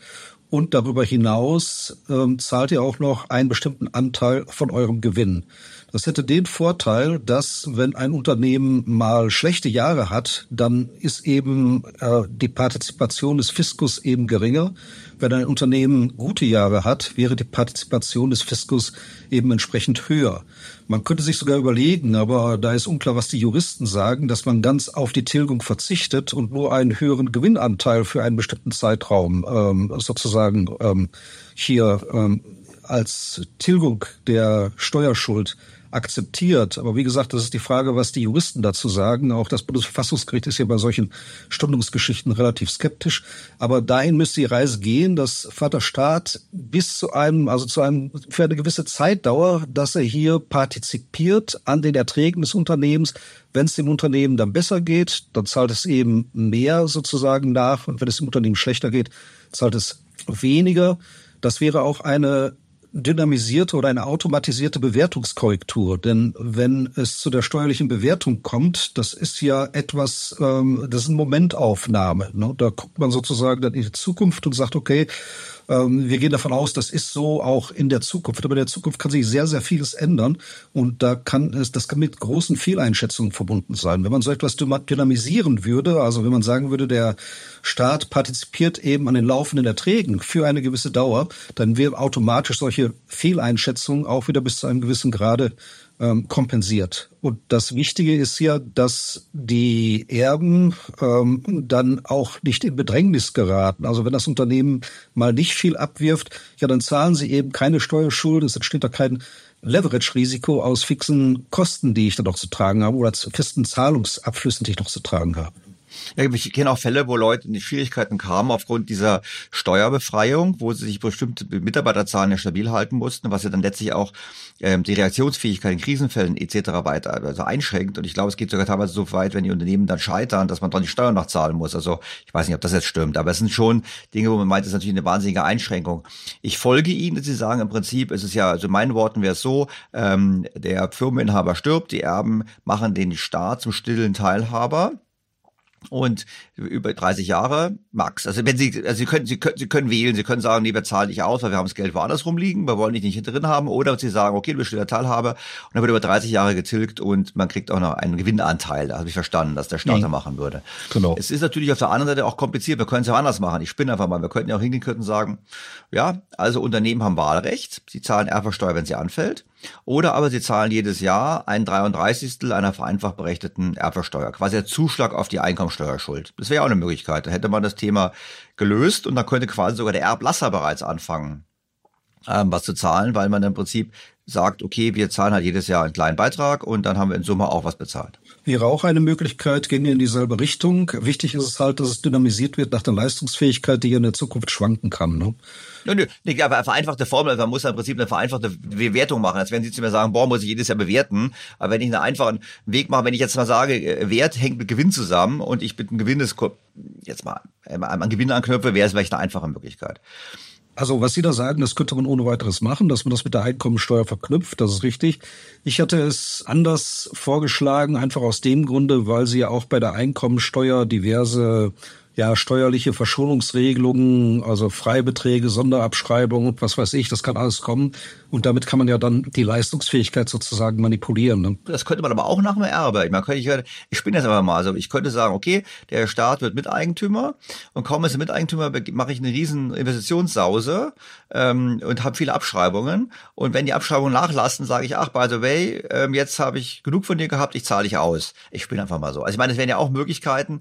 Äh, man kann, es gibt immer einen Weg zu tricksen. Und ich habe mal, glaube ich, gelernt, ähm, erst wenn Leute anfangen, das Modell zu tricksen, haben sie es auch verstanden. Das ist ein gutes Zeichen insofern. Also, aber ja, und ich würde sogar sagen, ähm, wenn die da eine Investitionsorgie machen, so what? Dann soll sie die Investitionsorgie machen. Das ist schön. Ne?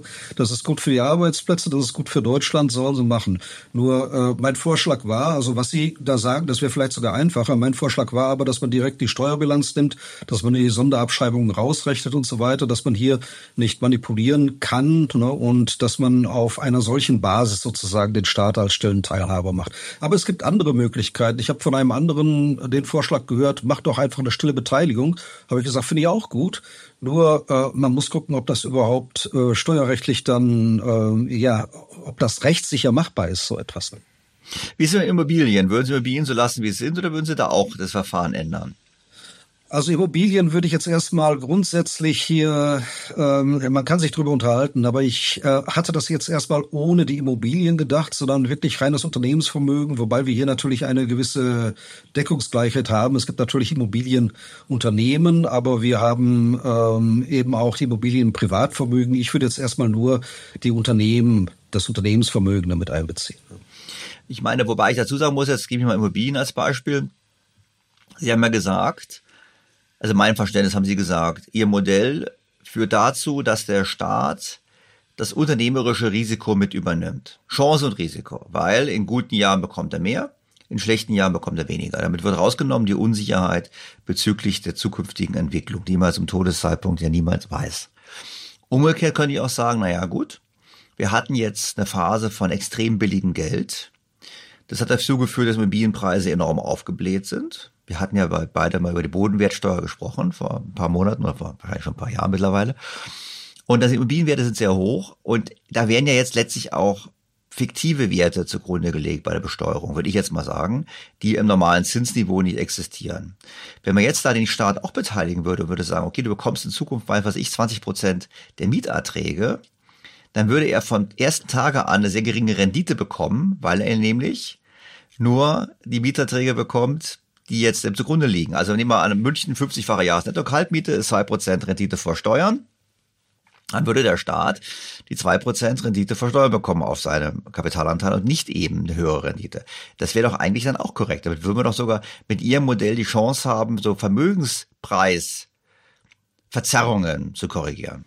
Ich würde mich dem auch nicht entziehen wollen, nur die Berechnungen, die ich da gemacht habe, ob es möglich ist oder nicht, das habe ich jetzt einfach mal auf den äh, auf die Abschläge gemacht, die da heute im Rahmen des Paragraphen 13a und so weiter möglich wären. Also es ist ebenfalls eine Option, die man wählen kann, wobei ich eben nach wie vor ein Fan der Bodenwertsteuer bin, dass man so etwas eben separat angeht und nicht nur für die Immobilien, die äh, vererbt werden, sondern dass man es generell über die äh, Immobilien macht. Aber bevor man überhaupt nichts macht, kann man sich auch überlegen, ob man die Immobilien mit einbezieht. Das ist schon richtig. Ja. Okay. Jetzt haben wir verstanden, das wäre Ihr haben Sie auch überschlägig eine Zahl nach dem Motto, wie viel würde das Erbversteueraufkommen steigen in Ihrer Rechnung? Ja, es kommt jetzt immer sehr stark darauf an, wie stark macht man die Freistellungen und wie ähm, stark lässt man den Staat partizipieren, beziehungsweise wie stark, wie hoch ist der Steuersatz. Also die Rechnungen, die ich gemacht hatte, die unterliegen einigen Annahmen. Die Annahme ist, dass die Erbschaftssteuer auf das Nichtunternehmensvermögen, so wie wir es heute haben, dass die sich im Prinzip nicht ändert. Nämlich ähm, diese Erbschaftssteuer, die soll nach wie vor den Ländern zufließen, die ja auch im Augenblick Ertragsberechtigte sind. Ansonsten kriegt man eine solche Reform nicht durch den Bundesrat schlicht und ergreifend. Also die Länder dürfen dabei nicht verlieren und das, was sie heute bekommen, das müssen sie dann auch in der Zukunft bekommen. Also das, was von den Unternehmen sozusagen genommen wird, das muss add-up sein. Auch aus diesem Grund hatte ich die Immobilien da nicht mit berücksichtigt. Das muss add-up sein. Das ist das, was im Augenblick im Rahmen der Paragraphen 13a, 13b und so weiter, äh, was da der äh, Verschonung unterliegt. Unter dieser Bedingung und mit einem Steuersatz, der ein klein wenig höher ist als der heutige durchschnittliche Steuersatz von 18 Prozent, der müsste dann ungefähr so 25 Prozent sein, bei radikaler Absenkung der ähm, Freibeträge, die werden dann so im Durchschnitt so zwischen 120 und 150.000 Euro, je nachdem, wie man rechnet, dann würden wir sozusagen eine Steuerschuld generieren von ungefähr sieben Milliarden Euro pro Jahr rein auf das Immobilienvermögen. Mhm. Und die würde sich dann aufbauen, Jahr für Jahr aufbauen und würde aber auch dann teilweise immer wieder getilgt werden. Ne? Man würde dann daraus ein Gleichgewicht erhalten, sodass dieser, diese ähm, dieser Fondsaufbau nicht mehr weiter wächst nach ungefähr 33 Jahren. Ne? Wenn man sagt, okay, wir machen eine Tilgung über 33 Jahre, man hätte dann ein Fondsvermögen von circa 100 Milliarden Euro zusammen. In dem Augenblick, wo Unternehmenserben sagen, okay, wir möchten aber sofort tilgen, dann wird das verkürzt oder in dem Augenblick, wo auch die der Staat sagt, okay, wir möchten noch mal zuschießen aus Steuermitteln, wäre es auch verkürzt. Aber ansonsten bekämen wir hier ähm, nach ungefähr 33 Jahren, wenn kein Unternehmenserbe sagt, okay, ich möchte sofort zahlen, da hätten wir nach 33 Jahren den Fonds so auf knapp 100 Milliarden Euro aufgebaut. Unter Berücksichtigung eines steigenden alten äh, Quotienten würde das dann eben bedeuten, dass wir so pro Jahr ungefähr noch eine Altersgrundsicherung zahlen würden. Also ich habe davon Altersgrundsicherung gesprochen. Das heißt, jeder, der im Rentenalter ist, sollte dann daran partizipieren und das könnten im Basisszenario so circa ähm, 400 Euro sein pro Jahr. Das hört sich jetzt erstmal nicht viel an.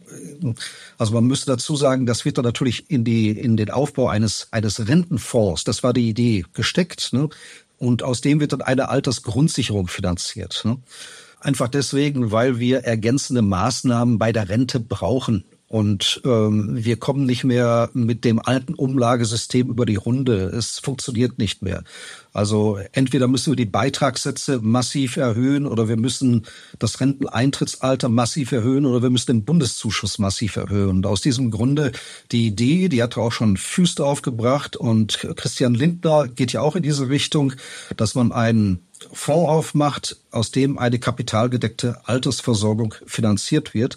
Und die Erbschaftssteuereinnahmen auf das Unternehmensvermögen könnten dann eben in diesen Fonds fließen, den stabilisieren und könnten in diesem Rahmen auch eine gewisse Grundsicherung gewähren, Die hört sich jetzt erstmal nicht viel an, aber wenn man sich die Berechnungen von Fuß anschaut, ähm, die da den Überlegungen von Lindner wohl auch zugrunde gelegt haben, dann gehen die von einem jährlichen Betrag von 1.270 Euro aus und dann nochmal 400 Euro drauf. Das ist immerhin Geld, das alleine löst die Problematik nicht, aber es ist immerhin ein Batzen Geld, dazu beitragen kann, dass die äh, Rentenlücke nicht ganz so groß ist, wie sie heute ist. Also das kann nicht die einzige Maßnahme sein. Das alleine, das wird uns da nicht rausholen, aber es kann eine gute ergänzende Maßnahme sein. Man muss ja immer auch gucken, dass man sagt, woher finanziert man das eigentlich auch? Ne? Genau, es ist im Prinzip der Vorschlag, das, Sie haben es schon übergeleitet, ich wollte es ja fragen. Also Ihr Vorschlag ist ja zum einen eine Reform der Erbversteuer, ähm, auch aus Gerechtigkeitserwägungen heraus, dass es ungerecht ist, dass vielleicht sogar die, die mit den größeren Erbschaften, das ist ja Unternehmensvermögen, steuerfrei es beziehen können, während die, wie der Herr Bach vom DEW das immer so schön sagt, wenn die kleinen Millionäre dann zur Kasse gebeten werden. Das ist insofern, um zu sagen, okay, das ist die eine Gerechtigkeitsfrage und Sie verbinden es zum Zweiten mit dem Thema, wie finanzieren wir eine zusätzliche Altersvorsorge, also Aktienrente.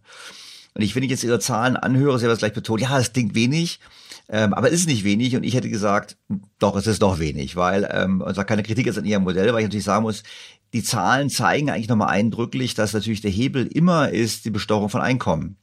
Weil ähm, Vermögen kann man nur einmal besteuern. Und ich glaube, ich habe mal überschlägig mal gesagt, wenn wir den, den reichsten Deutschen, reichsten 50 Deutschen ihr Vermögen wegnehmen, was ja so gesagt wird, das sind 300 Milliarden, ich glaube, es ist ein Bundeshaushalt. Also man kann davon einen Bundeshaushalt bestreiten, aber dann ist das Geld auch verpufft. Also das sieht man ja sehr schön. Wir haben ein großes Modell, wir haben großen Aufwand, wir kommen auf 100 Milliarden über 33 Jahre, wir haben da 400 Euro pro Kopf. Da sieht man mal, ähm, was es ist, vor allem wenn man noch weiß, dass der Bundeszuschuss jetzt schon 100 Milliarden pro Jahr betrifft für die Rentenversicherung. Also trotzdem wäre ich jetzt gar nicht mal, ich, ich, ich will jetzt gar nicht jetzt gegen Ihren Vorschlag sagen. Im Gegenteil, ich wollte nur mal ein bisschen drüber nachdenken, weil es gibt so zwei Dinge, die mir Nee, also es gibt ja zwei Dinge, die auffallen. Zum einen die Frage der Dimension. Sie wissen, Sie haben mich jetzt nicht erwähnt, aber ich bin ja ganz radikal. Ich hätte ja gesagt, der Staat äh, gibt jedem von uns 25.000 Euro auf Pump und kauft dafür ein globales Fondsportfolio zusammen wie Norwegen. Dann hätten wir natürlich eine ganz andere Dimension. Da reden wir nicht von 100 Milliarden, da reden wir von 1000 Milliarden und die 1000 Milliarden auf Pump kann man sagen, macht man, macht man nicht. Ich persönlich würde es machen. Hm, aber mein eigentlicher Knackpunkt ist ja folgender. Wir hätten ja dann in Ihrem Modell immer noch die Tatsache, dass wir letztlich im Inland sparen. Also wir hätten ja, wir legen das Geld zur Seite, aber wir investieren ja ausschließlich in deutschen Mittelstand, würde ich mal sagen, mit diesem Fonds. Und das ist, ähm, kann man sagen, okay, das ist der einzige Weg, um den Mittelstand auch steuerlich zu beteiligen unter Gerechtigkeitsaspekten. Aber ist natürlich unter Rendite-Gesichtspunkten vermutlich nicht so das Beste. Gut, das habe ich auch selbstkritisch äh, erwähnt, dass das eben ein Problem ist, dass wir nicht international diversifiziert sind. Auf der einen Seite muss man aber sagen, dass ähm, viele auch und gerade Mittelständler natürlich auch mit ihrer Geschäftstätigkeit im Ausland unterwegs sind und sich da auch schon diversifizieren insoweit mittelbar. Auf der anderen Seite ist es wirklich als eine Ergänzung anderer Vorschläge gedacht. Und das, was Sie gerade sagen, dass da eben ein Fonds gemacht wird, jetzt egal wie er finanziert wird, also Fußt und so weiter, die haben ja gesagt, lasst uns das über Anleihen finanzieren, lasst uns da die Bonität des Staates verwenden, also zusätzliche Bundesanleihen bzw. Anleihen eines Fonds ausgeben, äh, die Bonität des Staates verwenden und dann, wenn es gut geht, haben wir dann eben eine Rendite wie in Norwegen in dem Fonds von 5,1 Prozent. Wir zahlen aber deutlich weniger für die Bundesanleihen und darüber stocken wir den Fonds dann sozusagen sukzessive auf. Man kann sich auch überlegen, dass man sagt, okay, wie Sie gesagt haben, wir stecken da Bundeszuschuss in die Rentenversicherung jedes Jahr über 100 Milliarden rein. Das werden deutlich mehr werden. Das werden, wenn wir so weitermachen, wird das die Hälfte des Bundeshaushaltes in der nächsten Zeit mal ausmachen. Und da kann man sagen, also Leute, lasst uns doch umsteuern. Wir machen da weniger rein. Und da könnten wir auch darüber sprechen, ob nicht die Anpassungen der Renten in der letzten Zeit ein bisschen zu großzügig ausgefallen sind. Also da machen wir ein bisschen weniger rein. Stattdessen stocken wir diesen Fonds nicht nur mit 10 Milliarden auf, sondern wir stecken da deutlich mehr rein jedes Jahr, so dass dieser Basisfonds sozusagen von dem Fuß spricht, dass der ein deutlich höheres Gewicht bekommt und der könnte ja international diversifiziert anlegen, genau wie das der norwegische Fonds auch machte. So, Professor, das, jetzt, das ist ja so, wir wollen ja hier im Podcast was bewirken. Also ich habe ja Paper gelesen, es leuchtet mir einfach ein, tiefere Steuersätze ohne Ausnahme, das ist der richtige Ansatz, äh, bin ich bei Ihnen. Äh, Freibeträge kann man darüber philosophieren, ob man bin ich vielleicht weniger bei Ihnen, aber es ist jetzt ja meine persönliche Präferenz. Und dann sagen Sie im Prinzip das Geld eben gezielt nutzen, um Alterssicherung zu fördern. Ja, finde ich gut und als Baustein für auch, mal auch das städtische Modell, was radikaler ist, 50.000 Euro, auch gerne willkommen. Also, woran scheitert das eigentlich? Weil ich meine, wir diskutieren das seit Jahren. Wieso schaffen wir es nicht, eine Erbversteuerreform zu machen, tiefe Sätze, keine Ausnahmen und Tilgungsmodelle waren ja auch vorher schon in der Diskussion. Das ist jetzt, Ihr Beitrag ist noch ein bisschen sophistizierter, aber im Prinzip ist es ähm, ist ja ist, ist ja liegt auf der Hand zu tilgen. Also Woran liegt es? Was können wir beide tun? Wir kriegen morgen die Audienz bei Lindner und bei Herrn Scholz. Was, was müssen wir tun, damit da endlich was passiert? Ich glaube, da vermischt sich einiges. Da vermischt sich fehlende soziale Fantasie. Ich weiß auch gar nicht, ob sich die Politik so richtig mit den Vorschlägen aus der Vergangenheit auseinandergesetzt hat. Und das sind auch politische Beißreflexe. Also beispielsweise, äh, wenn wir jetzt über die Rentenversicherung sprechen, das ist so, so etwas wird von einer politischen Partei dann nach vorne gebracht. Die andere politische Partei, die beißt dann automatisch dagegen, egal ob es vernünftig ist oder nicht, nur weil es die einen gesagt haben. Jetzt haben wir durch die Beteiligung der FDP hier aber eine Chance, dass hier unter Umständen diese Frontlinie mal so ein bisschen aufgelockert wird. Was die Erbschaftssteuer angeht, ja, das, da fragen Sie mich was. Also man hat da mit diesen Verschonungsregelungen eine so komplizierte äh, Sache geschaffen, die missbrauchsanfällig ist, die auch anfällig ist für, ich habe es gerade schon gesagt, steuerliche Zusatzlasten, die bewirkt, dass die Unternehmen möglicherweise Gestaltungen machen, die wirtschaftlich unvernünftig sind, Gestaltungen unterlassen, die wirtschaftlich vernünftig wären, dass möglicherweise Umstrukturierungen erschwert oder verhindert werden und auf lange Sicht äh, sogar ein Unternehmen äh, schlechter aufgestellt sein kann, weil eben eine eine eine eine Transformation, ein Change Management überhaupt nicht mehr möglich ist aufgrund dieser Regelungen. Aber ich habe auch den Eindruck, dass oftmals in der Politik, da sitzen ja Juristen, da sitzen Lehrer, da sitzen teilweise Studienabbrecher und so weiter und ich habe den Eindruck, dass die sozusagen, was äh, da an der Front passiert, gar nicht so richtig vor ihrem Erfahrungshintergrund begreifen. Und äh, dass auch deswegen äh, solche Sachen nicht ernsthaft angedacht und zu Ende gedacht werden. Gut, an letzterem können wir beide nichts ändern. Wir können höchstens hoffen, dass die Politiker, die keine Erfahrung haben, die Podcast hören und es dann verstehen. Also von dem Hintergrund die greifen das Thema mal auf, versuchen es mal voranzubringen und ich finde es auf jeden Fall einen ganz wichtigen Impuls, den Sie hier gesetzt haben und werde das Paper von Ihnen auf jeden Fall auch in den Show Notes zum Podcast verlinken, damit Leute sagen, das war jetzt ein bisschen zu schnell, ich muss nochmal nachlesen. Professor Löhr, herzlichen Dank für Ihre Zeit und gerne eine, schreiben Sie weiter Paper und dann können wir gerne wieder über neue Ideen miteinander plaudern. Alles klar, Dankeschön, Herr Stölte.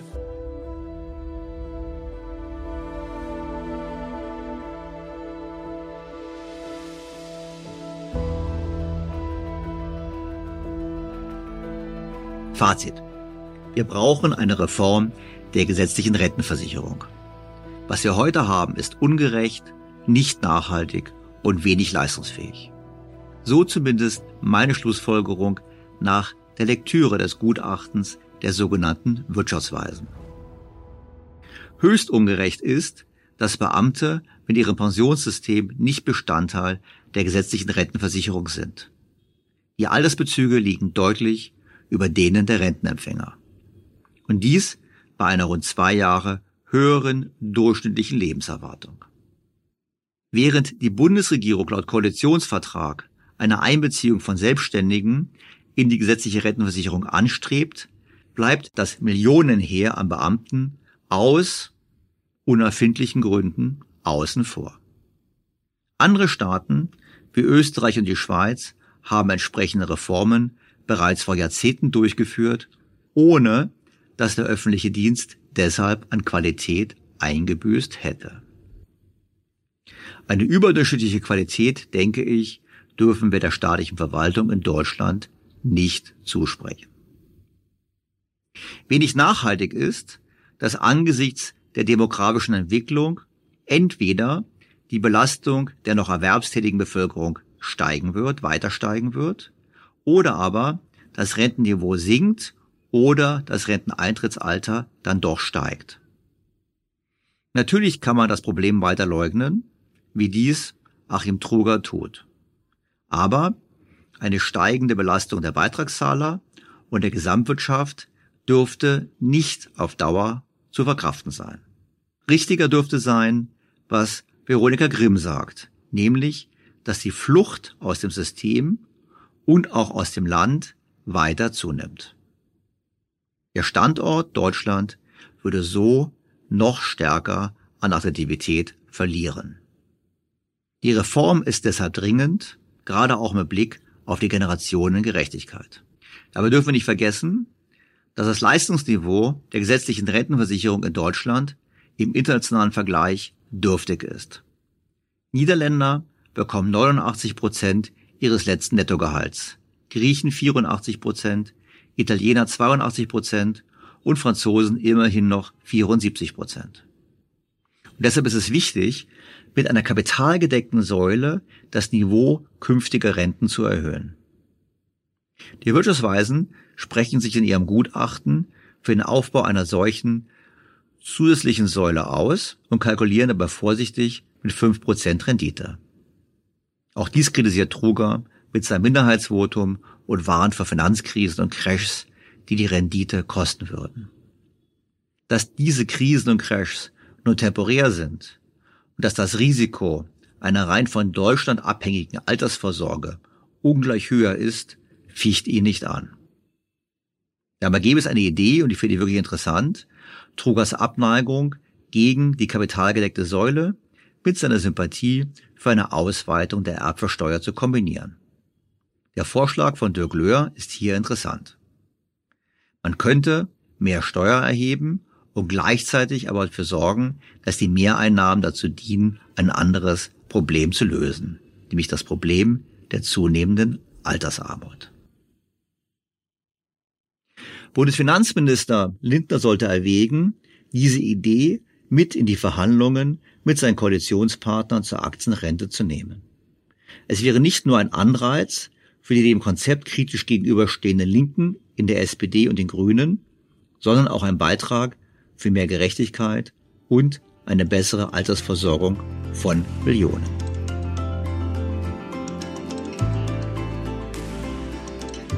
Bleibt mir, liebe Hörerinnen und Hörer, Ihnen erneut sehr herzlich fürs Zuhören zu danken. Ich freue mich auf Ihre Kritik, Ihre Anmerkungen, auf Ihr Feedback und auf ein Wiederhören am kommenden Sonntag. Ihr Daniel Stelter. BTO Beyond the Obvious featured bei Handelsblatt.